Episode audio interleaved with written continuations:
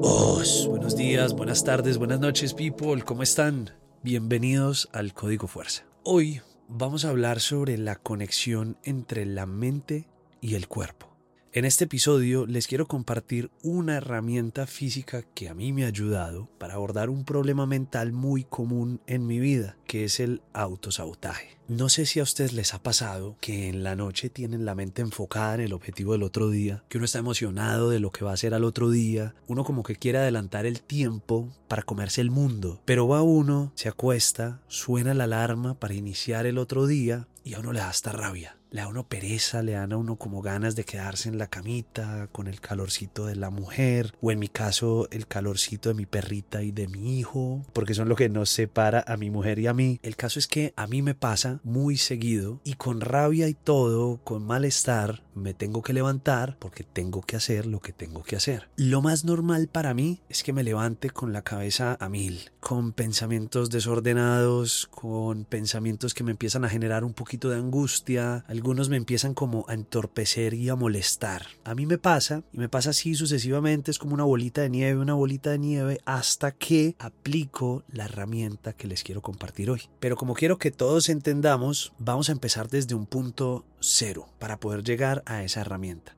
Empezamos desde la definición del el autosabotaje. Entonces, ¿qué es el autosabotaje? Para empezar, el autosabotaje es un fenómeno psicológico en el cual la persona sabotea conscientemente sus propios pensamientos, emociones, acciones, perjudicando así su propio progreso o bienestar. Mejor dicho, se va uno por un roto y es difícil salir de ese roto.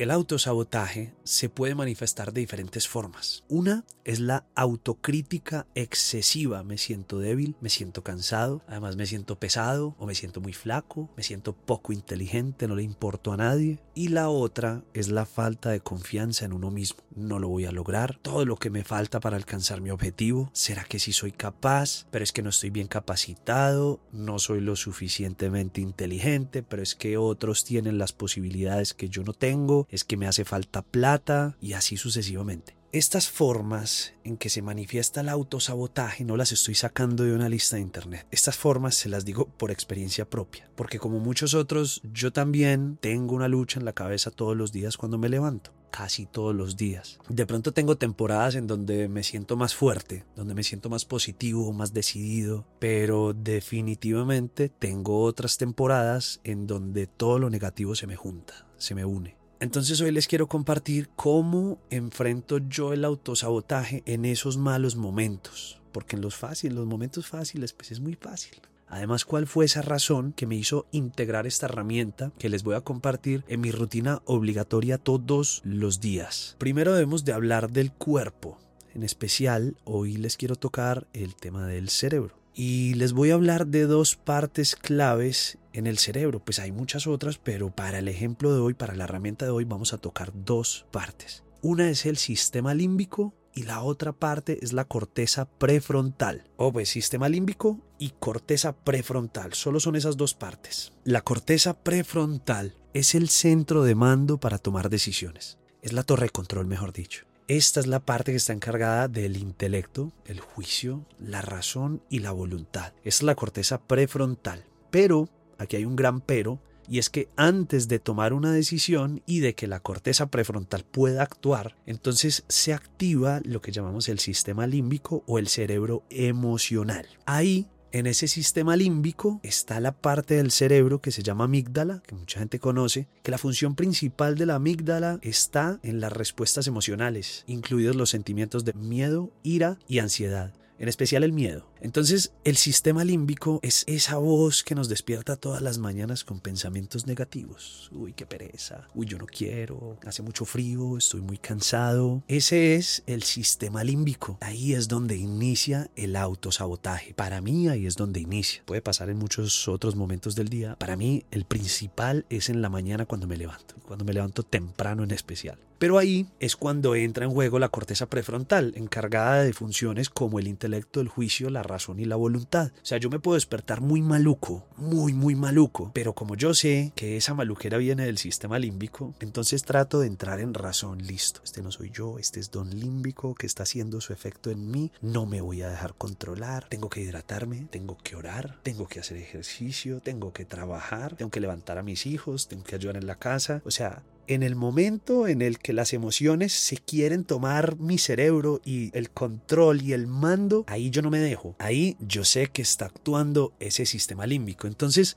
no se trata de eliminar la pereza o el fastidio, sino de que en ese momento hay que tomar el control de las emociones y no dejar que esas emociones lo dominen a uno. Ahí cuando uno ya no se deja dominar de las emociones, está utilizando la corteza prefrontal, el intelecto, la razón, el juicio y la voluntad. No dejo que esas emociones me dominen a mí, sino que yo domino esas emociones con mi razón. Esa es la primera batalla del día y así es que empieza el autosabotaje. Ahora, Estábamos hablando de esas dos partes del cerebro, de la corteza prefrontal y del sistema límbico, que no son las únicas, pero son las más importantes para este ejemplo que les voy a dar. Y vamos a seguir hablando del cerebro, pero ya no de las partes, sino de sus células y del funcionamiento de sus células. Resulta que yo no sé si ustedes sabían, pero todas y cada una de las células del cuerpo necesitan energía para funcionar. O sea, de algún lugar tiene que venir la energía. ¿Y de dónde viene la energía para que el cerebro funcione y para que todo el cuerpo funcione? Pues del alimento, en especial de la glucosa. Y estoy hablando de mi caso, ¿no? Porque también hay otras fuentes de energía que otras personas usan, pues de acuerdo a su dieta, pero en mi caso viene la glucosa. Entonces, las células en el cerebro, solamente en el cerebro, son aproximadamente 171 billones de células. Eso es exagerado. Y cada una de estas células necesita un alimento precursor para poder funcionar. O sea, no funcionan porque sí, funcionan por la glucosa para mí es la glucosa. Resulta que en esos días escuché a una médica naturópata muy interesante, que la deberían de buscar, se llama Bárbara O'Neill, y ella menciona que las células cerebrales consumen 15 veces más glucosa que cualquier otra célula en cualquier otra parte del cuerpo. Bueno, y para los que están escuchando y aún no saben qué es la glucosa, cuando comemos alimentos, nuestro cuerpo los descompone en componentes más pequeños. En este caso, descompone los carbohidratos en glucosa que nuestras células utilizan como fuente de energía. Entonces, carbohidratos en glucosa, la glucosa pasa a ser la fuente de energía de la célula. Entonces, cuando una molécula de glucosa entra a la célula, pasa por un proceso y se convierte en una sustancia que genera dos unidades de energía. Es un proceso más complejo que esto que les estoy diciendo, pero como la idea no es hablar de ciencia de cosas complejas, sino de cosas útiles y herramientas útiles, entonces pongan cuidado. Cuando una molécula de glucosa entra a la célula, pasa por un proceso y se convierte en una sustancia que genera dos unidades de energía. Dos. Ahora, esa misma sustancia, cuando está en presencia de oxígeno, puede producir de 36 a 38 unidades de energía. Entendamos esto. Sin oxígeno, la glucosa da como resultado dos unidades de energía. Sin oxígeno.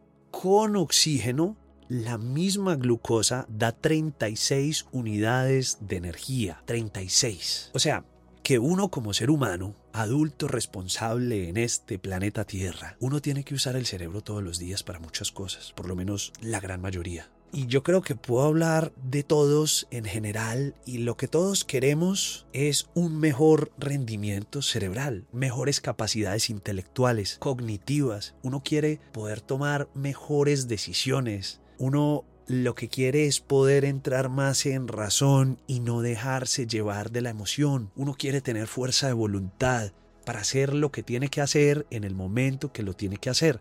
Y creo que puedo hablar por la mayoría de seres humanos, habrán algunos que no. Entonces, si todos queremos y necesitamos lo mismo, pero el cerebro tiene dos opciones. Una es que cada una de sus, de sus 171 billones de células trabajen con dos unidades de energía versus 36 unidades de energía, ¿cuál creen que es la más conveniente para todo el mundo?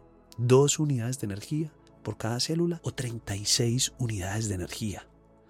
Es lógico, es de sentido común, creo yo todos quisiéramos que cada célula funcionara con 36 unidades de energía versus 2 unidades de energía. Y ahora, ¿por qué y qué significa esto? Hombre, para poder pensar, el cerebro necesita energía. Para yo poder rendir mentalmente y para tomar decisiones necesito energía. Obviamente voy a preferir que cada célula funcione con 36 unidades de energía, porque así mi cerebro va a funcionar mucho mejor y el rendimiento va a ser muchísimo mejor. Ahora, ¿qué es lo que yo tengo que hacer para que todas las células de mi cerebro potencialmente me puedan generar 36 unidades de energía y yo pueda ser más inteligente, pueda ser más coherente, pueda tener más energía, tomar mejores decisiones y tener mejor rendimiento mental. Es súper sencillo, es muy sencillo. La respuesta es hacer ejercicio. Y lo siento mucho si estoy desilusionando a las personas que no les gusta hacer ejercicio, pero no hay otra herramienta, no hay otro hábito más poderoso que el ejercicio para aumentar el rendimiento mental, para poder tomar mejores decisiones, para poder usar mejor la razón y la voluntad. Simplemente no hay, no existe todavía. Aquí va la herramienta. Si usted quiere tener más rendimiento mental, más energía, ser más inteligente, más coherente, tener más fuerza de voluntad. Entonces es muy sencillo. Empiece a caminar, empiece a trotar o inscríbase en el gimnasio, vaya al box de CrossFit, juegue fútbol, básquet, haga artes marciales, lo que usted quiera, porque variedad es lo que hay pero muévase, haga ejercicio. Es por el bien de todos y cada uno de nosotros. Por cada día que usted deje de hacer ejercicio, es un día en donde usted hubiera podido tomar mejores decisiones es de sentido común. Hay que hacer ejercicio. El ejercicio no solamente es para tener ese cuerpito piscinero, para el pool party, para mostrarlo, para los posts, para el Instagram, para las fotos. El cuerpito es para usarlo, porque si lo usamos vamos a tener unos beneficios increíbles como este que les estoy mencionando. Entonces, cuando hacemos ejercicio estamos oxigenando no solamente el cuerpo, sino el cerebro y permitiendo que nuestro cerebro y nuestro cuerpo funcionen como Dios manda, con todas las de la ley.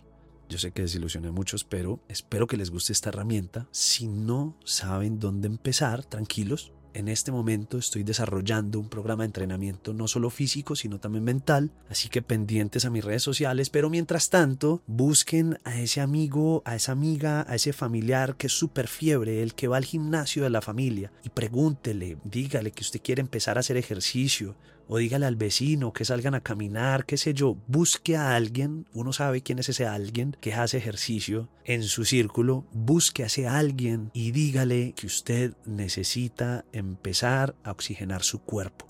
Recuerden esto, si yo puedo controlar mis emociones y superar ese autosabotaje todos los días, ustedes también lo pueden hacer. Estoy completamente seguro de eso. Están a un solo entrenamiento para poder hacerlo. Y recuerden que la batalla se gana es adentro. Dios los bendiga. Os.